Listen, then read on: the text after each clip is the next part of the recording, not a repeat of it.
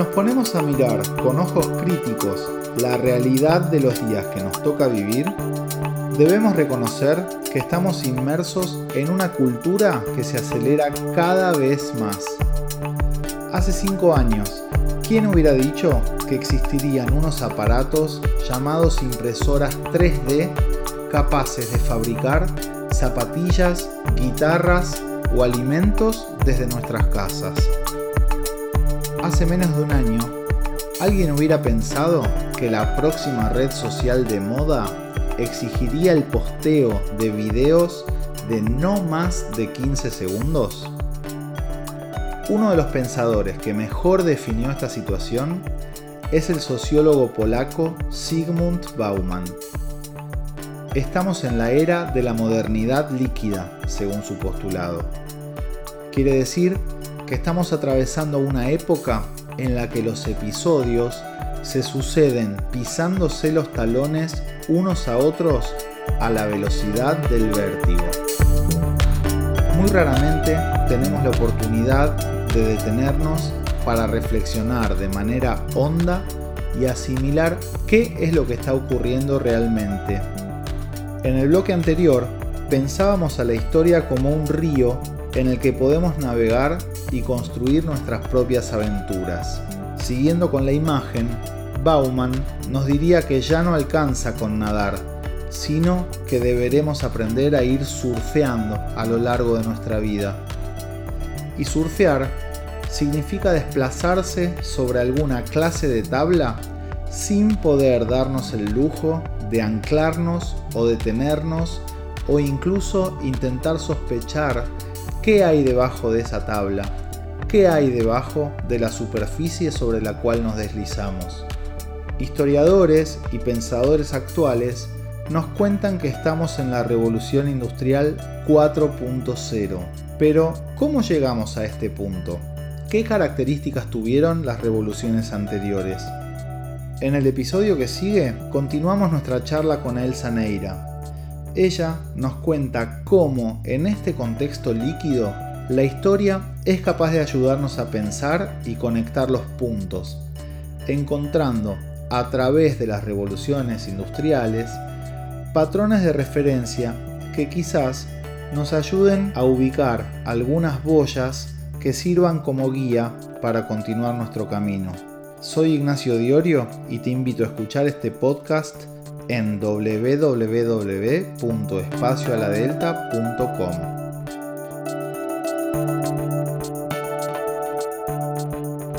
Bueno, Elsa, muchísimas gracias por todo lo que estás compartiendo. La verdad que es un placer escucharte y por lo que estoy viendo también se repite esto que contabas de que no hay nada nuevo bajo el sol de alguna manera y, el mundo sigue girando, pero es mundo desde que empezó. Y una pregunta que yo quería hacerte en este espacio tiene que ver con que hoy estamos pensando y diciendo que estamos en un momento de la revolución 4.0 en el tema que uno a veces puede seguir a través de unos hashtags en Twitter o en las redes sociales, se llama un, tema en particular, el futuro del trabajo. Otros le dicen el trabajo del futuro. Hay una pregunta muy grande que hay, pensadores que se hacen que es cómo va a ser nuestro futuro a partir de la aceleración que trae la tecnología. Yo estoy seguro que hay patrones que se repiten a lo largo de las previas revoluciones, porque si hay una 4.0 hemos pasado por la 1, por la 2, por la 3. ¿Nos podés contar un poco esas cuestiones a, lo largo de o a través de las revoluciones industriales? Bueno, eh, justamente es un proceso largo, complejo, y que tiene varias etapas. Excelente. Bueno, vamos a ir desentrañándolas, si te parece, en este bloquecito. Dale, ¿cómo no? Mira, Ignacio, hay eh, autores que dicen que en realidad la revolución industrial es una y que lo que estamos viendo son diferentes etapas, etapas que además se aceleran de una manera impresionante. Hay otros que, bueno, prefieren, y así lo hemos codificado, hablar de primera revolución industrial, allá por el siglo XVIII, segunda revolución industrial en el siglo XIX, la tercera revolución industrial que es con el inicio de la computadora a mediados del siglo XX y la cuarta, opa, recién estrenada, em, seguramente tiene que ver con estos 2000 de los que vos hablás, se empezó a hablar de cuarta revolución industrial con todas las letras, allí en Davos, en el 2016 en Suiza, em, con esta reunión que se hizo allí del circuito mundial económico. Em, y entonces me parece que eso explica muchísimo el mundo de hoy, ¿no? Este mundo. Este mundo de la virtualidad, ¿no? Estamos todos muy preocupados por las pantallas y entonces, ¿de dónde viene? Bueno, viene de esa primera revolución industrial que no pasó hace tanto tiempo. 300 años para la historia no es nada, Ignacio. No es nada. Recién arrancábamos la conversación remontándonos al paleolítico, por Imagínate, ¿no? Entonces, en realidad estamos hablando de los últimos siglos, pero nos ha cambiado la vida. Una cosa es el mundo, es la sociedad preindustrial y otra cosa es la sociedad postindustrial, ¿no? Vos pensás que antes de la primera revolución industrial el 95% de la gente vivía en el campo. Después de la primera revolución industrial, y bueno, y si querés llegamos al 2020, el 95% de la gente vive en ciudades. Claro. ¿No? Claro, claro. Entonces, eso es ya un hecho fundamental. ¿Qué fue la primera revolución industrial? La aparición de la máquina. Ni más ni menos que eso. Una máquina que llenaba una habitación enorme, ustedes piensen en cualquiera de las en las que estén ahora escuchando esto, en toda esa habitación estaba la máquina, porque era una máquina a vapor, ¿no es cierto? Porque tenía engranajes enormes, porque era de hierro, ¿no? El, el, hierro, el carbón, el tejido, tienen mucho que ver con esta primera revolución industrial. En Inglaterra, ¿verdad? En Inglaterra, exactamente. Allá en Manchester y, Liverpool, ¿eh? además de los Beatles, tiene que ver con esto. Y, la revolución industrial, eh, esta primera fue, bueno, uno con, con, el diario del lunes tendría que decir muy positiva, porque mirá de esa máquina a lo que hemos llegado hoy, ¿no? A estas pantallitas donde tenemos absolutamente todo y es fascinante. Así que en, un paso tan corto de tiempo. Pero la gente sufrió un montón.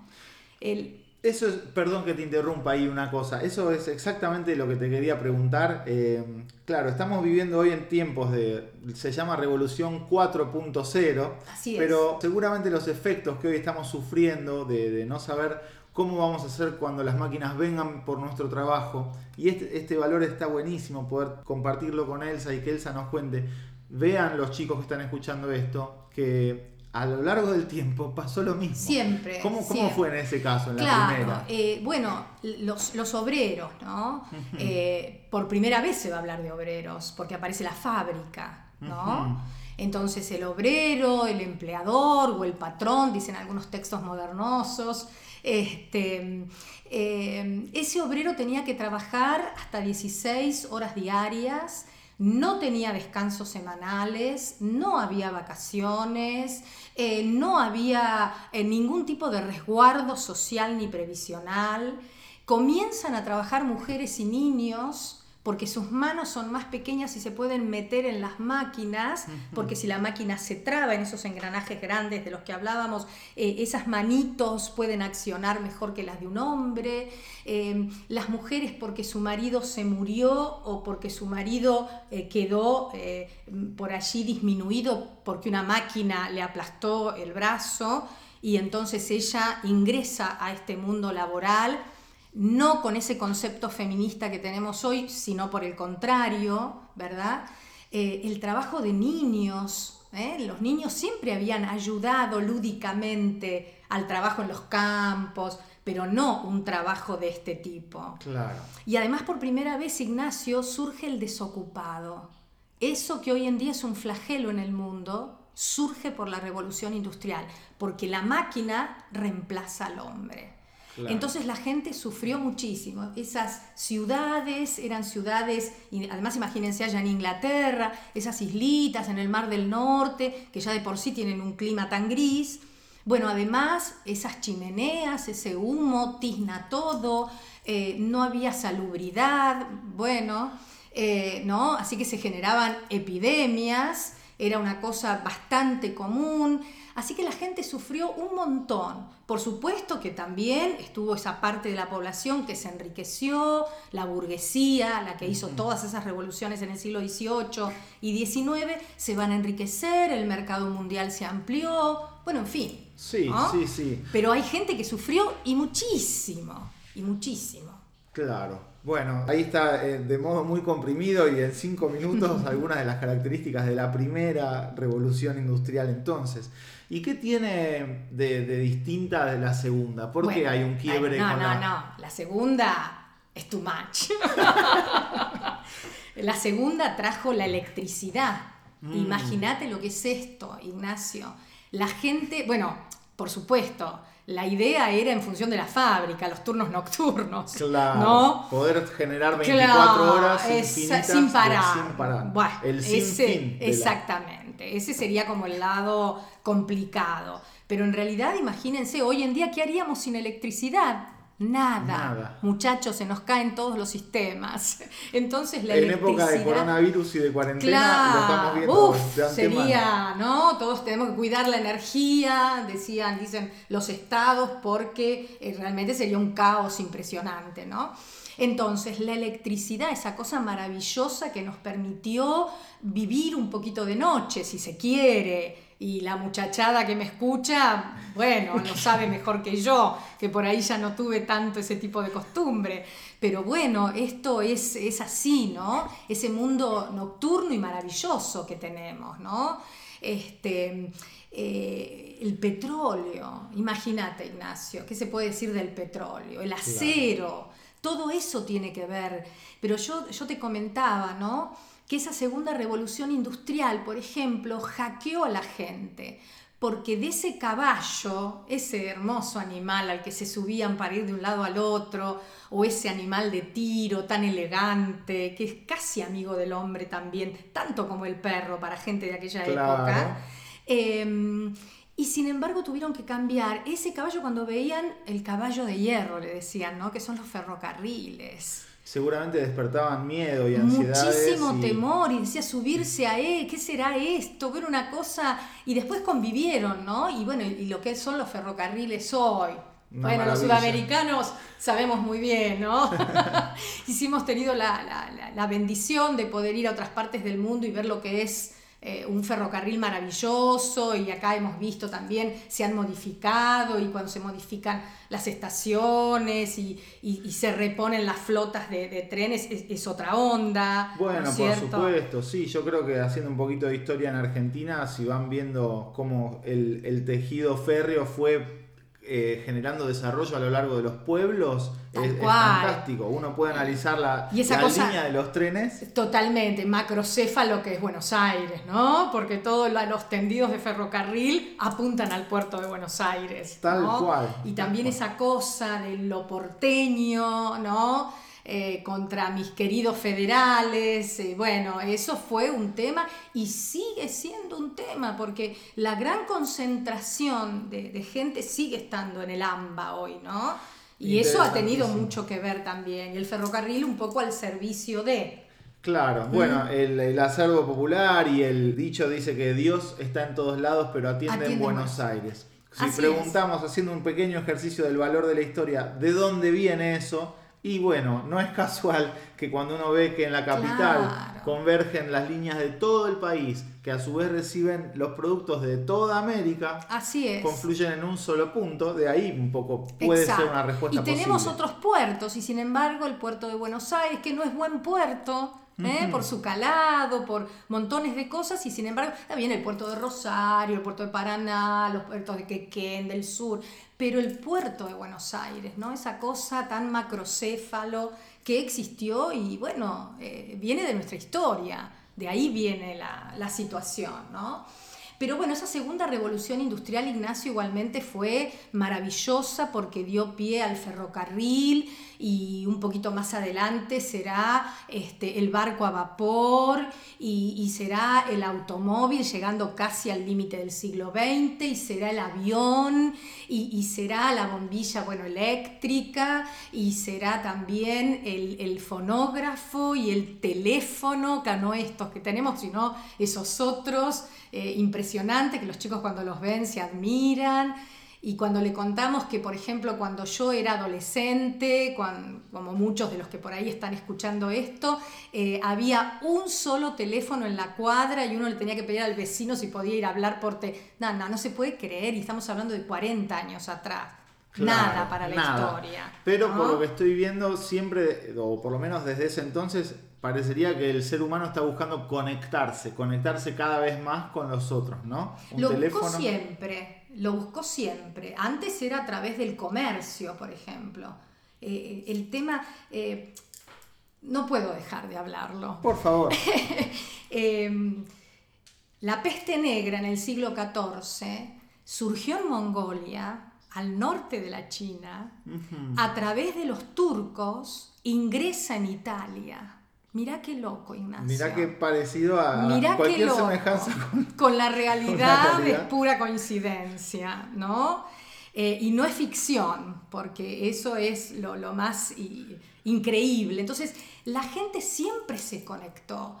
Ahora, por, y, cómo nos llega a nosotros esta cuestión del, bueno, por la globalización y por la hiperconectividad, ¿no? Es así. Entonces, el afán de conectarse existió siempre y las globalizaciones, nosotros que creemos que somos, ah, bueno, porque ahora estamos, no, la primera globalización allá, algunos dicen que en el Imperio Romano, todos los caminos conducen a Roma, Ignacio, ¿eh? primera el latín como idioma de todo el mundo conocido en ese momento, la segunda globalización, ya cuando los españoles descubren América, entonces a través de ese mundo tan increíble, conectado a través de esos barcos que son como para nosotros cascarita de nuez, pero bueno, esos barcos nos conectaron, conectaron culturas, conectaron sociedades, religiones, bueno, en fin, todo, ¿no? Segunda globalización y la nuestra que sería la la tercera. La tercera. Qué, impresionante. es así. Y bueno, y así llegamos a la tercera, si te parece. Podría ahondar mucho más en la segunda ni hablar, ¿no? Pero bueno, en la tercera, bueno, ¿qué te puedo decir del, del inicio de la computadora, ¿no? La computadora a la que la gente de mi generación se tuvo que subir allá por los años, y yo te diría por ahí fines de los 90 en nuestro caso, acá llega más tarde, ¿no? Sí, sí, sí. La computadora años 50, años 60, IBM, pero bueno, después, eh, hasta que va llegando y a nosotros... Bueno, América Sí, una cosa era la computadora para el mundo corporativo, otra cosa muy otra cosa es al consumo masivo, personal, eso tardó un poquitito más, ¿no?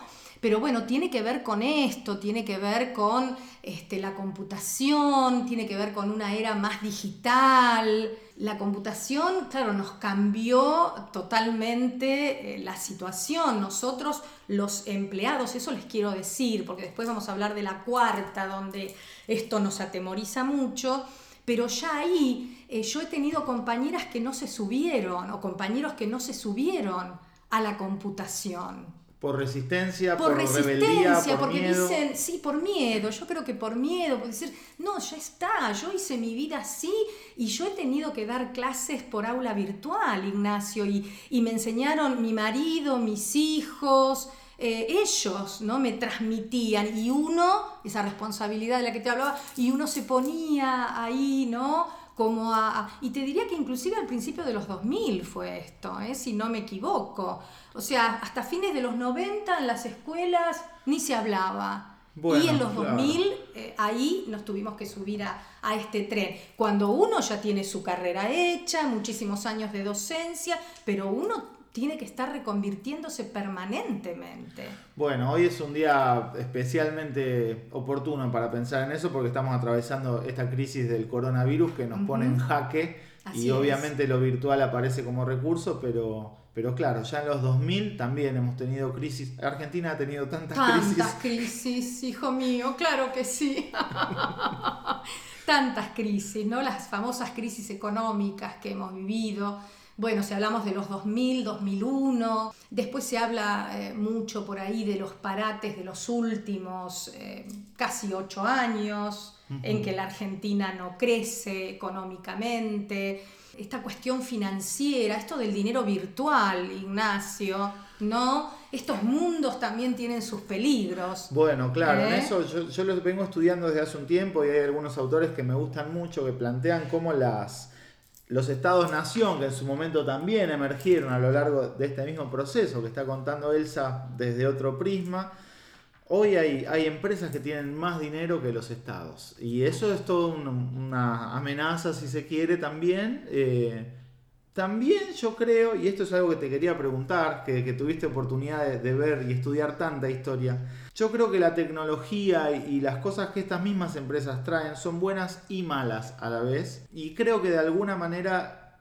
nosotros tenemos que poder pegarle una vuelta de tuerca, una vuelta de tuerca, para ver cómo hacemos que la tecnología esté a nuestro servicio. Este temor que por ahí perseguía a la gente con, a todo vapor y que cada vez eh, nos va llevando hacia un lado que no sabemos a dónde para, en realidad yo creo que se puede convertir y trabajar de otra manera, que podamos ver que hay un mundo de oportunidades gracias a la tecnología también. No tengo una particular propensión a, a favorecer a los tecnócratas, pero realmente podemos conectarnos hoy. Eh, Exactamente, ¿qué sería de, nuestra cuarentena eh, si no tenemos estas posibilidades virtuales, ¿no? Bueno, eso tiene muchísimo que ver con la cuarta revolución industrial. ¿Podés contarnos un eh, poco de eso? Bueno, tiene que ver con el mundo ciberfísico, tiene que ver con la inteligencia artificial. Esta inteligencia artificial o robots, si vos querés. Eh, bueno, es lo que creo, como vos decías, que asusta muchísimo, ¿no? Eh, bueno, las impresoras 3D, en muchas cosas, ¿no? Como para decir, pero eh, me parece que situarnos en esto está, está bueno, porque este, este mundo de la inteligencia artificial hace que una máquina ya no solamente hile, no solamente borde, no solamente imprima un par de zapatillas, que eso me parece alucinante, o estas eh, prótesis, como tantas como las que hace Gino Tuaro. Exactamente, maravilloso, ¿no? No solamente eso, sino que las máquinas hoy en día pueden comprender y resolver problemas, pueden entender el lenguaje humano, pueden jugar mano a mano, ¿qué te puedo decir?, con un campeón mundial de ajedrez y pueden también, Ignacio, diagnosticar con precisión enfermedades. Ni hablemos esas manos robóticas que se ponen los médicos para, para operar. Bueno, ahora, yo creo, leí mucho de esto, pero además lo creo, cuando a mí me diagnostiquen algo, el robot puede ser que no se equivoque, pero yo necesito la empatía de un médico que me sostenga emocionalmente cuando me diga el resultado de mi biopsia. Exactamente. claro que sí, claro que sí.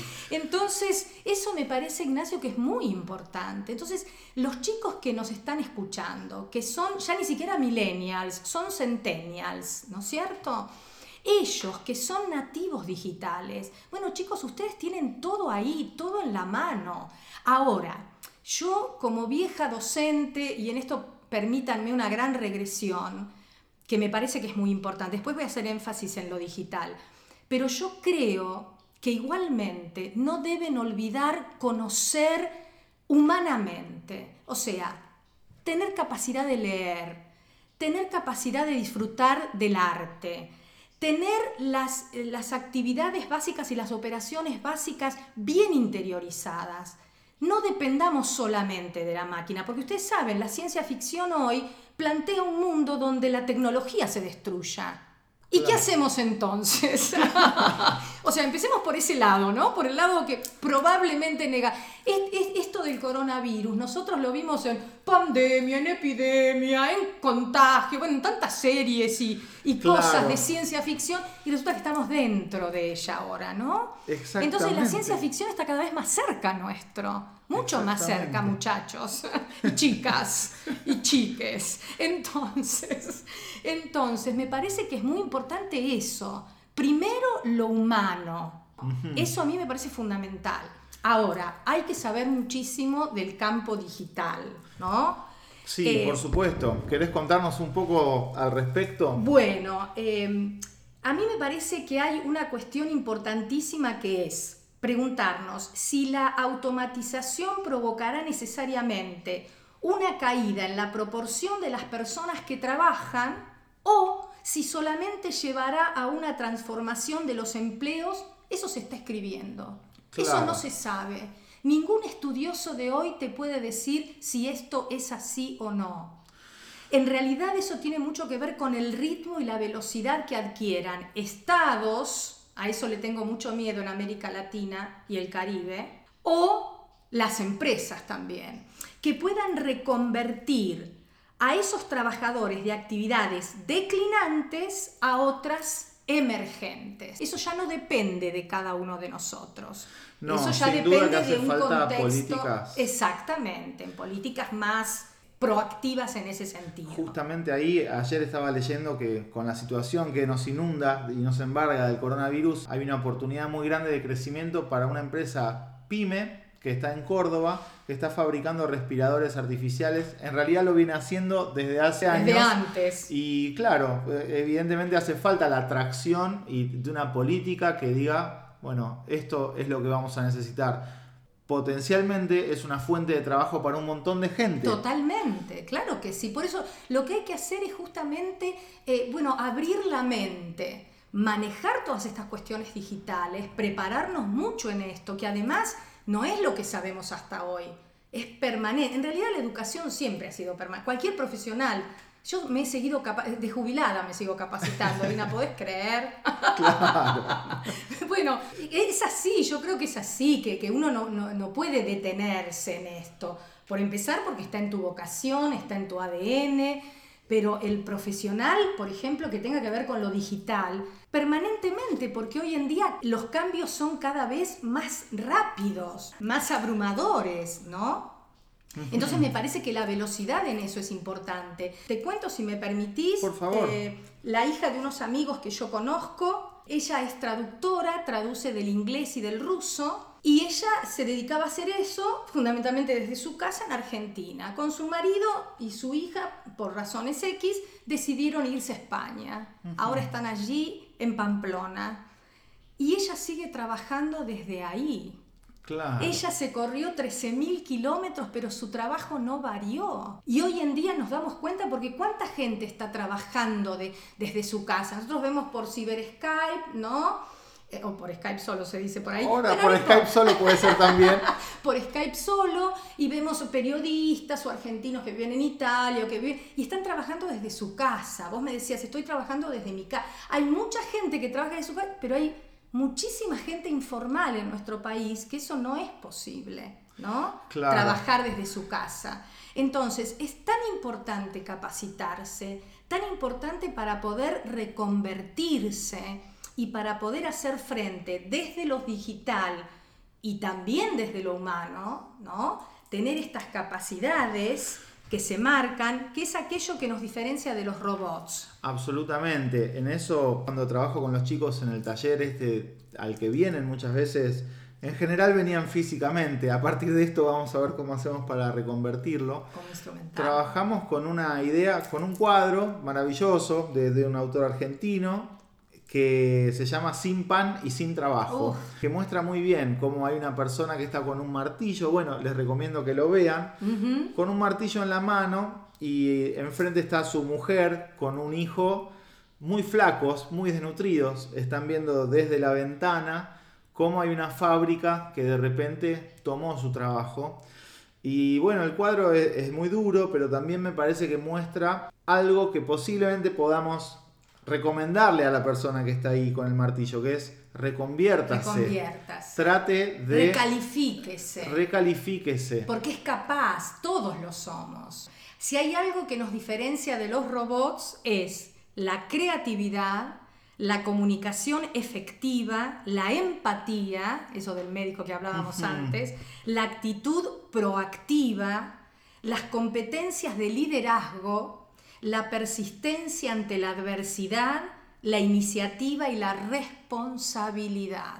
Y eso me parece fundamental. Eso no se... Bueno, sí, yo creo que por ahí se adquiere, ¿no?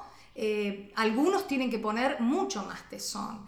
La robotización por ahí en América Latina y el Caribe es un poco más lenta, porque por ejemplo la llegada de banda ancha no es tan masiva como en el mundo desarrollado.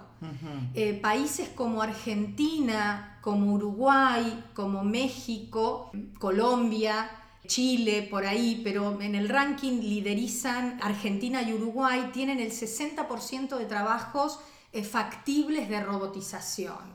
Y es un número que creo que hay que ponerse a ver, ¿no? Estas son cifras del Banco de Desarrollo Interamericano. Entonces, hay que ponerse a ver eso. Entonces, son factibles de... Entonces, bueno, muchachos, le podemos ganar a los robots. Esto es así. Nosotros inventamos los robots. Esta es la esperanza. El mundo siempre vivió con eso. Eh, siempre vivió situaciones de cambio, situaciones que lo abrumaron, situaciones que lo pusieron en, una cuestión de angustia, de ansiedad, pero siempre salió adelante, siempre lo superó. Las epidemias en, épocas en que no tenían los recursos tecnológicos que tenemos hoy. Entonces, vamos, hay que tener ánimo y hay que ponerse las pilas para hacer lo que se debe hacer. Entonces, prepararse, reconvertirse, lo digital es fundamental.